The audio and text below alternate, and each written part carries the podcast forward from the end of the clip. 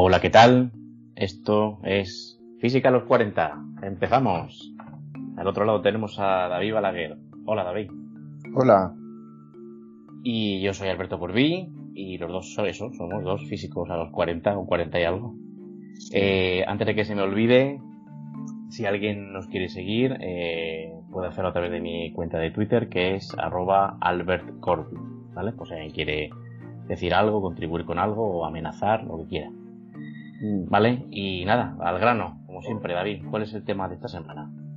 Pues hoy es la radiación electromagnética, que ya hablamos de las ondas electromagnéticas, pero hablamos es. de las ondas en sí mismas, no de cómo se producen. Hoy vamos a hablar de cómo se producen. Ole, muy bien, vale, pues empezamos con eso directamente. Vale. ¿Cómo se produce una onda electromagnética? Sí. Para empezar hay que, porque la cuestión teórica de cómo se generan las ondas, primero hay que hablar de los potenciales, de los que no hemos hablado hasta ahora.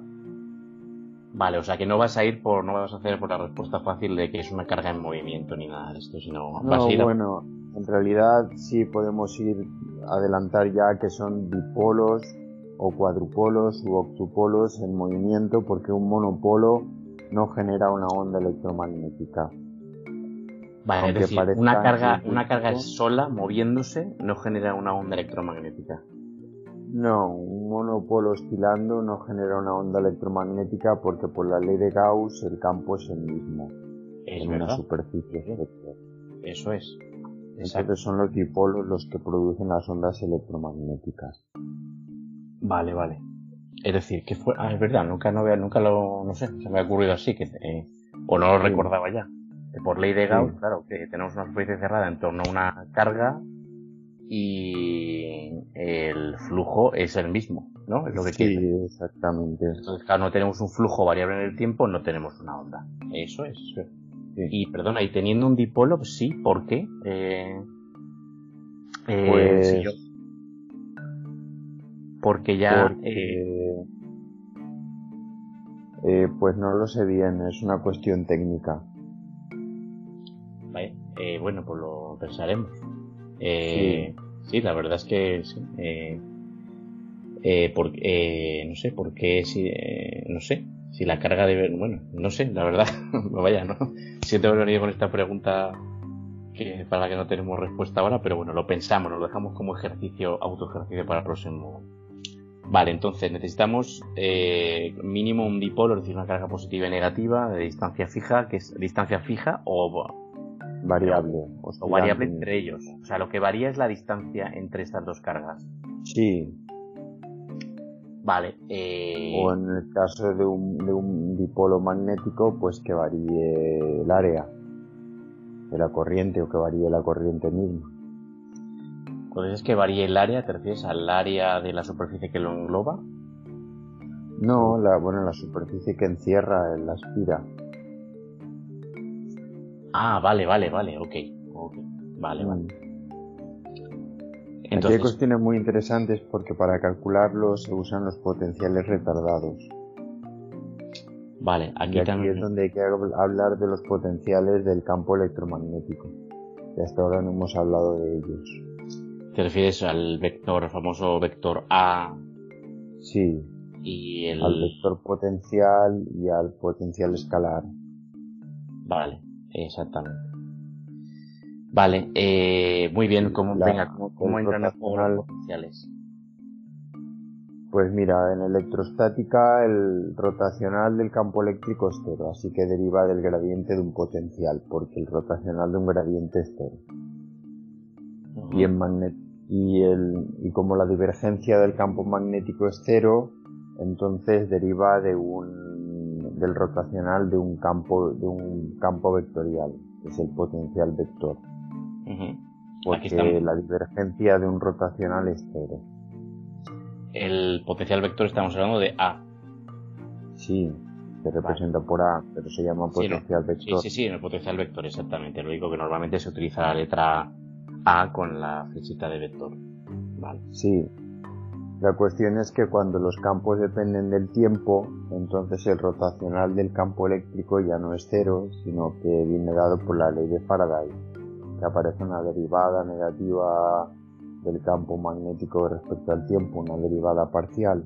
Entonces, si se hacen los cálculos, pues resulta que el campo eléctrico deriva del gradiente de un potencial y también eh, aparece un término que es la derivada temporal del campo del vector del, vector potencial. del vector potencial exactamente. Y cuando se calculan los campos para cargas que están en movimiento se utilizan los potenciales retardados. O sea que se utilizan las mismas fórmulas que en electrostática solo que los potenciales en lugar de calcularse en el instante em, en el que se mide el campo en el punto dado, se miden en el tiempo retardado, o sea, cuando se teniendo en cuenta que la señal tarda un, tiempo en propagarse que viene dado por la velocidad de la luz. Sí, sí, sí, sí. Vale, o sea, medimos el, el eh, la clave está en medir el campo eh, teniendo en cuenta lo que tarda en, desplazarse hasta el punto de medición. Sí, se llaman potenciales retardados. También están los potenciales adelantados, que también son soluciones. Lo que pasa es que se excluyen por no ser físicos, porque violan el principio de causalidad, sagrado en física. Vale, claro, claro. Vale. Eh, vale, Exactamente. Es sagrado, la causalidad es sagrada. Vale, entonces eso, necesitamos un eh, dipolo eh, y lo que oscila es la, la separación entre la carga positiva y la carga negativa y esto es lo que genera eh, una onda electromagnética. ¿No, David? David. Sí, David decía que tenemos un, en un dipolo lo que oscila es la separación entre las dos cargas. Y esto es lo que genera una onda electromagnética. Sí. Vale. Y, pero entonces, perdona, volvamos al, a los potencial, al uso de potenciales y potenciales retardados. Eh, eh, porque los utilizamos para, para de ahí derivar la ecuación de ondas, ¿no? Sí, bueno, los campos, porque resulta que si los el retardo se aplica a los campos es incorrecto. No se cumplen las ecuaciones de, del lambertiano, o sea, de las ecuaciones de ondas con fuentes. Tienen que ser los potenciales retardados. Vale. Los campos, si se derivan de los potenciales retardados, dan las ecuaciones de Fisimenko, Fisimenko creo que se dice, que las derivó en un año tan tardío como 1966, porque no son de gran utilidad. Digamos, no se parte, no se utilizan los campos eléctrico-magnéticos para hacer los cálculos, sino los propios potenciales. Y es curioso que los potenciales que parecen un artificio para simplificar los cálculos sean precisamente los que aquellos que, los que los que son los que los que mm, manifiestan el retardo en el tiempo por la finitud de la propagación de la luz. Vale, o sea, este señor en 1966 al pasar de potencial a campo automáticamente le sale el retardo. ¿Eso te he entendido bien? No, el retardo está en los potenciales, en los campos no. Vale.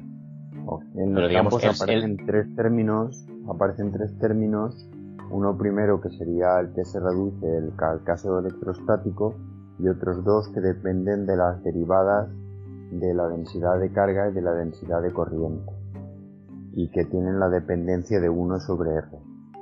Porque las ondas electromagnéticas, los campos ya no dependen de 1 sobre R al cuadrado, como en la ley de Coulomb o en la ley de Biot-Savart, sino de 1 sobre R porque luego cuando se calcula el vector de Poynting, eso es. el flujo, que es el flujo de energía, eh, van con 1 sobre r al cuadrado y al integrar sobre una superficie tienes que el flujo de energía es constante. Ok.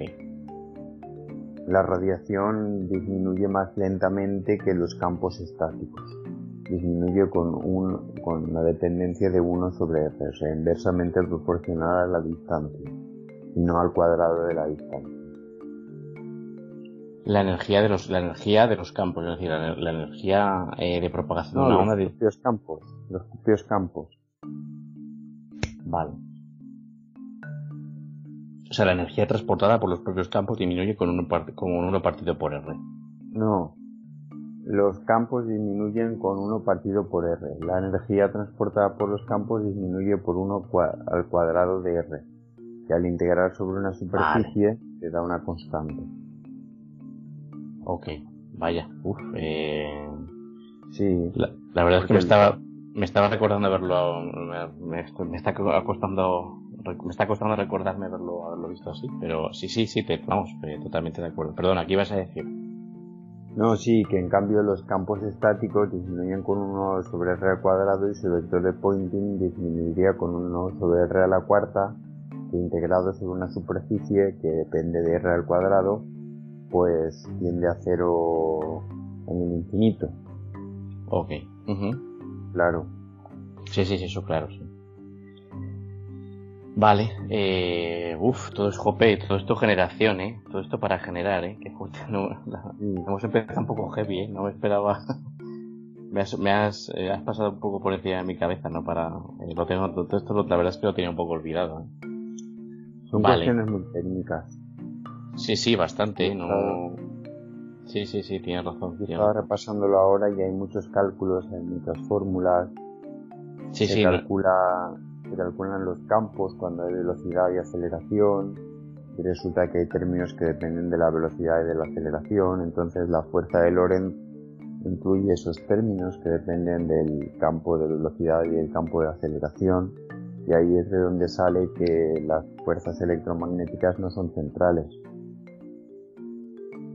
Vale, eh, ¿podemos incidir en esto? ¿Qué quería decir que no son centrales?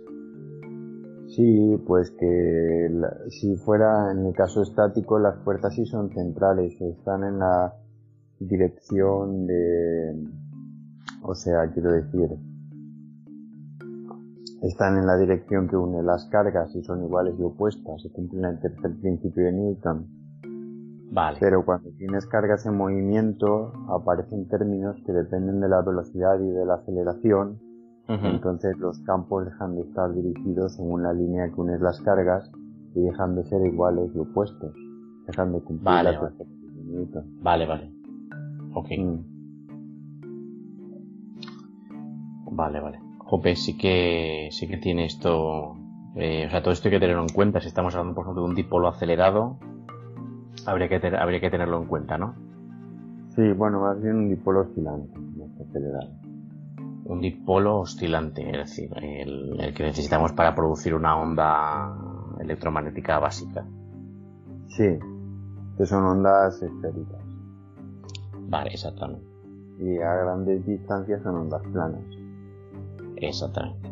y también un resultado de los cálculos es que los campos eléctrico y magnético pues son perpendiculares entre sí. Ah, eh, sí, es, Eh, es una es una solución de esto y no una solución previa de las ecuaciones de Maxwell, sino es una solución de un dipolo oscilante. O, sí, también... es una solución de un dipolo oscilante, es ambas cosas. Ok, o sea, también, o sea, no, no, no teniendo en cuenta, o sea, si, no nos hubiéramos dado cuenta de esto con las ecuaciones de Maxwell y hubiéramos cogido un dipolo oscilante y hubiéramos calculado eh, la relación geométrica entre ambas ondas nos hubiera salido que son eh, que son perpendiculares. Ahí también. Vale luego también tienen una forma de donut. Si se coge el eje de oscilación del dipolo en el eje z pues tiene una forma de donut o sea se emite más radiación en, en el ecuador y va disminuyendo. La dependencia con el seno cuadrado de z. Creo que es Vale, esto bueno, para que lo imaginemos, será, eh, ese dipolo oscilante sería, por ejemplo, el que ocurriría en una antena y claro, una antena emitiría más radiación, tiene, o sea, su, su eh, pico de radiación sería la transversal y tendría una forma así de toroidal, ¿no? Exacto. Exacto. y eso, al final, pero bueno, a larga distancia también sería una onda plana. Sí. Jope, pues sí, sí, la verdad es que tiene su, eh, tiene su miga, ¿eh?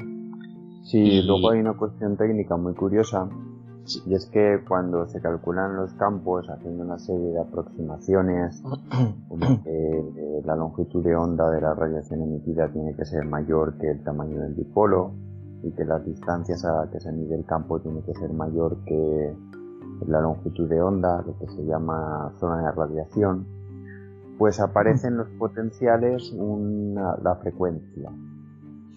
Cuando se calculan los campos, como aparecen otras derivadas, aparece la frecuencia al cuadrado.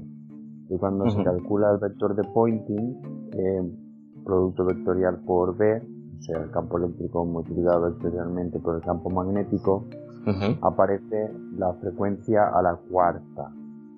O sea, que es, eh, están favorecidas las frecuencias altas, que es lo que explica el fenómeno de la dispersión. Cuando, cuando llega la luz del sol al cielo, es una onda plana, uh -huh. el campo eléctrico hace oscilar a, las, a los electrones y los átomos, y eso constituye dipolos, dipolos uh -huh. eléctricos que a su vez emiten radiación en, en, bueno, en todas direcciones, pero en lo que hemos dicho, en la forma, en la forma de toroidal.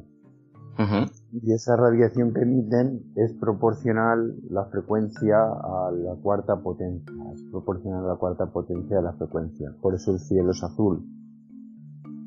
¿Por lo de la cuarta potencia? Sí. Sí, ¿por qué? Lo puedo relacionar, me falta... ¿Por qué? Perdona. ¿por sí, qué? porque el azul es frecuencias más altas. Vale, Entre... y se favorece, vale, y se favorece algo que encima está elevado a la cuarta potencia. Pero como nuestros ojos tienen una sensibilidad mayor para el azul que para el violeta, lo vemos azul. Ok, vale, vale, vale.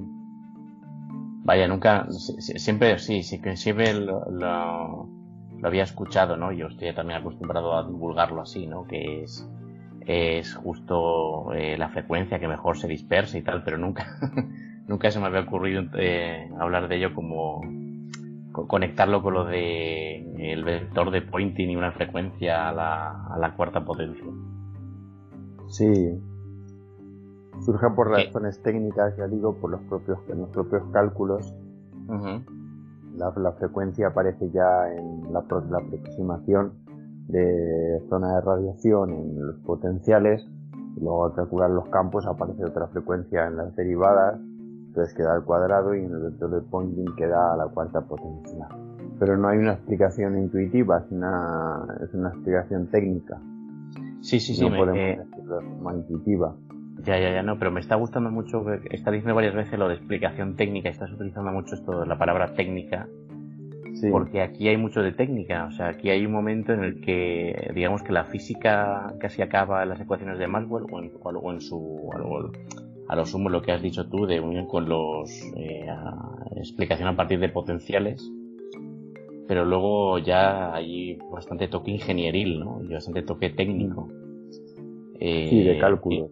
y, y, de cálculo exactamente de, pero digamos que lo que es la física eh, nada eh, concluye con las ecuaciones de Maxwell y, y algún tratamiento más no como el, el, el enlazarlo con los potenciales no Pero que eso de la forma de la onda y cómo conseguir estas ondas eh, toroidales, esféricas y antenas y todo eso ya entra, ya empieza a difuminarse con la ingeniería y con las telecomunicaciones. Eh, pero bueno, pues eso que lo principal es que te, es por un dipolo, eh, un dipolo de oscilante, ¿no? De, de distancia entre las cargas oscilantes. ¿Y eh, por qué necesitaríamos eh, eh, cuadrupolos o, eh, para generar ondas? ¿O no, no lo necesitamos, sino simplemente se produce y ya está? O, bueno, o se tiene... puede hacer un, en lugar de tener un dipolo puro, eh, puedes tener una distribución eh, arbitraria de carga. Uh -huh. Entonces haces el desarrollo multipolar del campo magnético y del campo electromagnético y aparecen contribuciones también del cuadrupolo y del octupolo, lo que pasa es que están suprimidas frente a la del dipolo. Es decir, Cuando son, muy, dipolo... son, son, muy pequeñitas. Son muy... están siendo suprimidas. Y en el caso de que el dipolo eléctrico sea cero, pues entonces contribuirá a la onda la oscilación del cuadrupolo. Ya. Mm. Y es increíble que todo esto es lo que haga al final posible las telecomunicaciones y que tú y yo estemos hablando ahora, por ejemplo, gracias a dipolos oscilantes. Exactamente. Y cómo relacionamos, eh, o sea, el, campo electromagnético ya está presente, lo que conseguimos son oscilaciones en este campo. Oscilaciones de intensidad y en el campo electromagnético que ocupa y baña todo el espacio, ¿no? Sí. Es decir, estamos cada antena introduce perturbaciones en este campo, cada una de una frecuencia, y es al final esta frecuencia la que delimita qué, qué comunicación y el contenido de la información que se está dando. Bueno, luego habría que entrar también en el tema digital y todo eso, pero eso, ya es más, más de ingeniería. ¿Y cómo introduciríamos aquí el concepto de fotón? Uy, pues mira, podemos hablar históricamente de que la, en el experimento de Hertz lo que se hizo fue generar un dipolo ah, mediante circuitos, un dipolo eléctrico con dos placas, con dos, un condensador, las cargas oscilando y detectó a cierta distancia la onda. Es decir, con algo parecido a un, a un condensador eh, en corriente alterna, ¿no? Exacto. Eh, produjo una señal electromagnética. La detectó a cierta distancia, por ejemplo encendiendo una bombilla. Y bueno, el propio experimento de Hertz ya eh, descubrió el efecto fotoeléctrico, eh, cuya propiedad estrella es que pues que el, la corriente arrancada del metal por los por la radiación electromagnética tiene una frecuencia umbral, cosa que no se explica por la teoría clásica electromagnética. Sino por la, Energía, claro, porque la energía depende del, cuadrado de la amplitud. Cuanta más energía des, pues más, más electrones deberían surgir, ¿no? Eh, sin embargo, hay una frecuencia umbral y eso solo se puede explicar si la energía de los de la radiación está cuantizada y los cuantos tienen una frecuencia tienen una energía que es proporcional a la frecuencia. La constante de proporcionalidad es la constante de Planck y ya solo arrancan electrones cuando tienen una energía suficiente para pero una, pregunta, eh, ¿estás seguro que fue en el en este mismo experimento eh, donde también creo que sí. Seguro no, pero creo que sí. Colateralmente también aparecía el efecto fotoeléctrico por ahí. Pero bueno, yo creo que se quedaría ya. Eh, yo creo que el, Eureka lo diría con. con lo, la, lo, lo describió Hertz. sí, ya, ya. sí, yo sé que el primero fue Hertz. Mm. Y, y luego también lo cuantificó un poco este científico nazi que nunca me, que nunca me acuerdo, era archienemigo de Einstein. Eh, ay, que, eh, nunca, nunca me acuerdo, perdón. Eh, no, no, no, no más.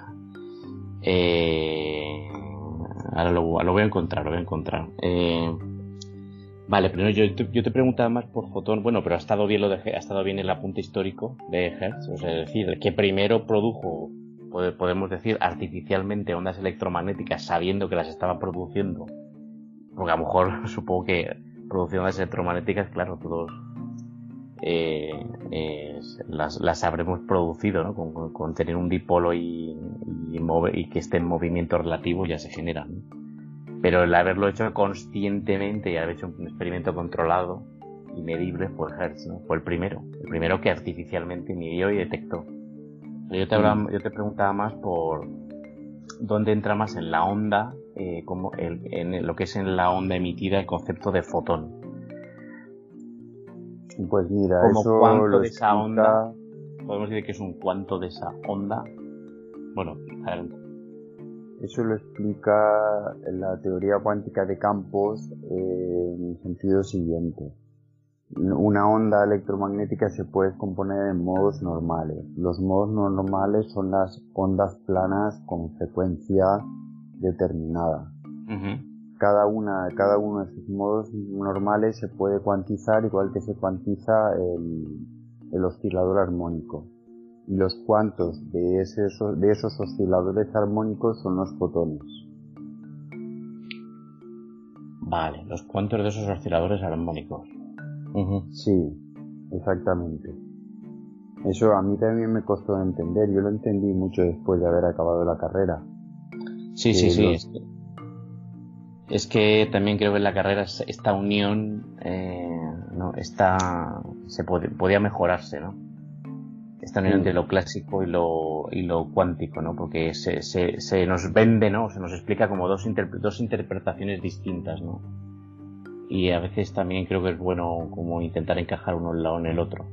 Por eso, como eh, son como cuantos de la oscila... Repítelo, por favor. De los modos normales.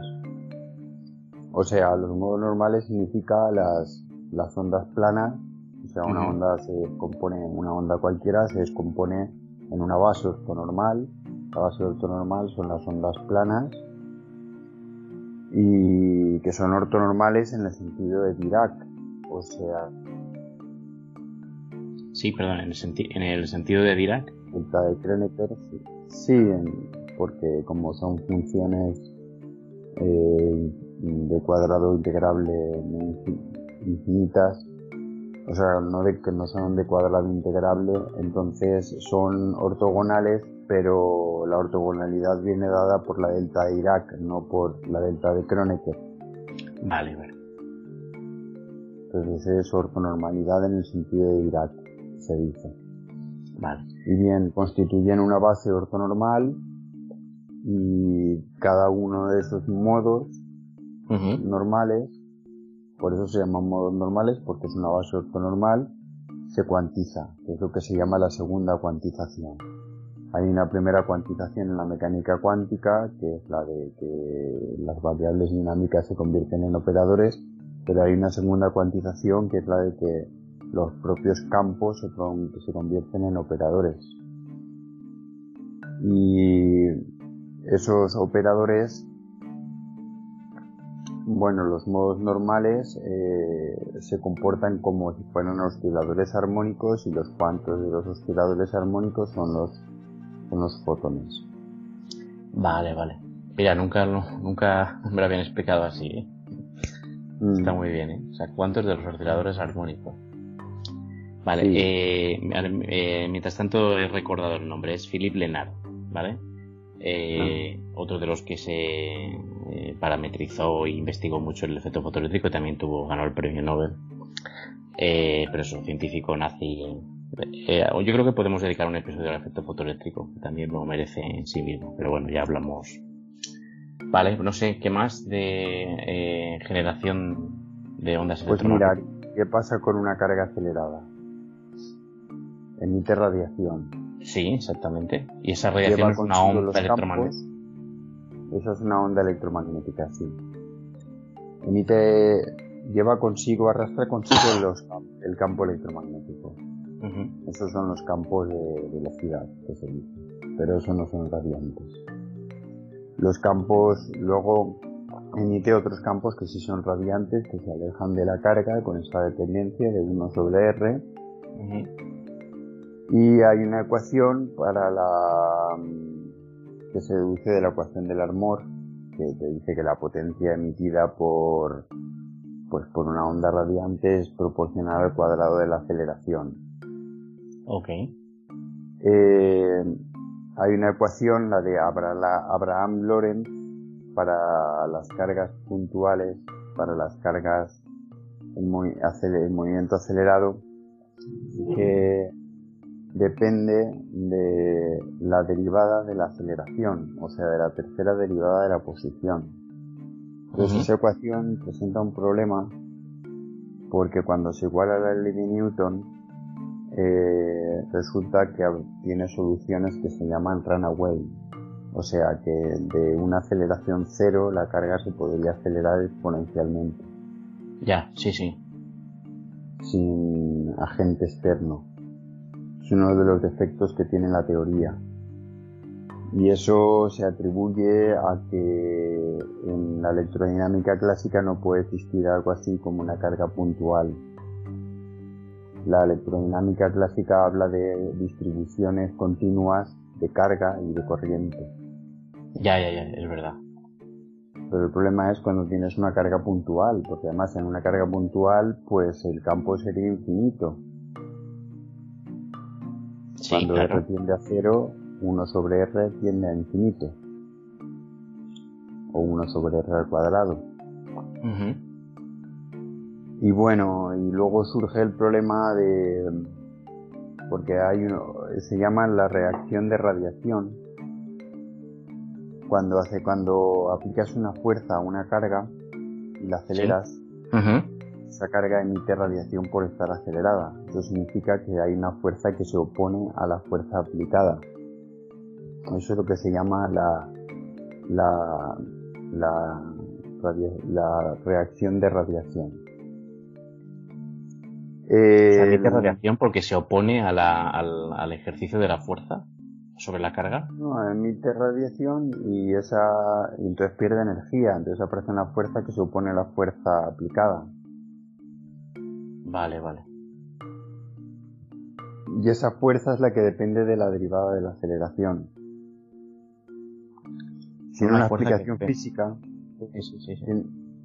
Tiene, una explicación física si uno considera una, una carga esférica, entonces eh, acelerada, entonces eh, las partes, sus partes entre sí, ejercen el campo magnético no es uniforme. De, el, campo magnético y las fuerzas eléctricas que ejercen unas partes sobre otras no es uniforme y eso da una fuerza neta que se opone al movimiento. En el límite, cuando esa carga es puntual, tienes la fórmula de Abraham Loren. Vaya, eh, nunca la había oído, nunca la había oído, ¿eh? No sé si la debería de haber oído. Abraham pues está en los textos de electrodinámica. En el Griffiths, en el Jackson, también por supuesto lo trata Feynman en sus lecturas sus lecciones. Es un tema que estuve investigando con Salva, un compañero nuestro. Compañero. Y tiene tela. Sí, sí, sí, sí. Por lo que he dicho. Y porque luego surge el problema de si, si el electrón, por ejemplo, fuera una carga esférica, no puntual. Si es puntual, tenemos el problema de que el campo es infinito. Porque R, R es cero. Pero si no es puntual, si tiene una forma esférica, por ejemplo, aunque sea muy pequeña, entonces debe haber una repulsión infinita entre, entre sus partes. Exactamente. Entonces, ¿qué es lo que se opone a esa repulsión infinita? Pues los físicos acuñaron un nombre que se llama presión de Poincaré. Tiene que existir una presión que se oponga a esa, a esa repulsión infinita. Y bueno, ¿qué es la presión de Poincaré? ¿Qué es la causa? Pues hace tiempo vi un artículo tan interesante como el de los eh, universos newtonianos que interactúan entre sí, el que mencioné el otro día, los de, los universos newtonianos paralelos que interactúan entre sí, y la interacción de las leyes de la mecánica cuántica. Pues una interpretación que decía que así como el, electrón polariza el vacío, hay una corriente centrípeta de, todos esos pares de electrón-positrón que compensa la repulsión infinita eh, del electrón. Uf, eh, vale, vale, perdona, continúa, continúa, estoy intentando asimilarlo, ¿eh? No, nada más. Es uno de los artículos que encontré durante mi investigación. Sí, sí. Eh, es que esto desde muy interesante por ahí. Esto desde luego supera el electromagnetismo que se suele ver en tercero de carrera, ¿eh? sí. Sí, sí, la verdad, ¿eh? eh eh, no sé, que algo más. No, ya lo o, hemos lo, todo. O lo vamos asimilando, porque la, verdad es que eh, la verdad es que hemos, hemos empezado heavy, ¿eh? Yo creía que íbamos a hablar solo de dipolos oscilantes y hemos empezado ya por los potenciales y ahora con esto de la presión de Poincaré y universos eh, newtonianos, multiuniversos newtonianos, jope. Mm. increíble, ¿eh? Todo esto, todo esto de, de la transmisión, la generación de ondas electromagnéticas, es decir, todo esto de llamadas de teléfono. ¿eh? Qué fuerte. Eh, pensaba que el campo, el, campo, que, que nunca, nunca hubiera adivinado que iba a dar tanto juego eh, este, este episodio. Vale, pues bueno, muy bien David. Eh, no sé, eh, ya dejamos pendiente otro sobre el efecto fotoeléctrico, pero lo hacemos más experimental. Aunque bueno, aunque también entra ahí la cuántica y todo eso. Pero bueno, ya lo, ya lo vemos para otro día. Vale, pues venga, pues nada. Bien, ¿lo dejamos aquí? Lo dejamos aquí, sí. Muy bien, pues nada, gracias por escucharnos otra semana y aquí se despiden dos físicos a los 40. Adiós. Adiós.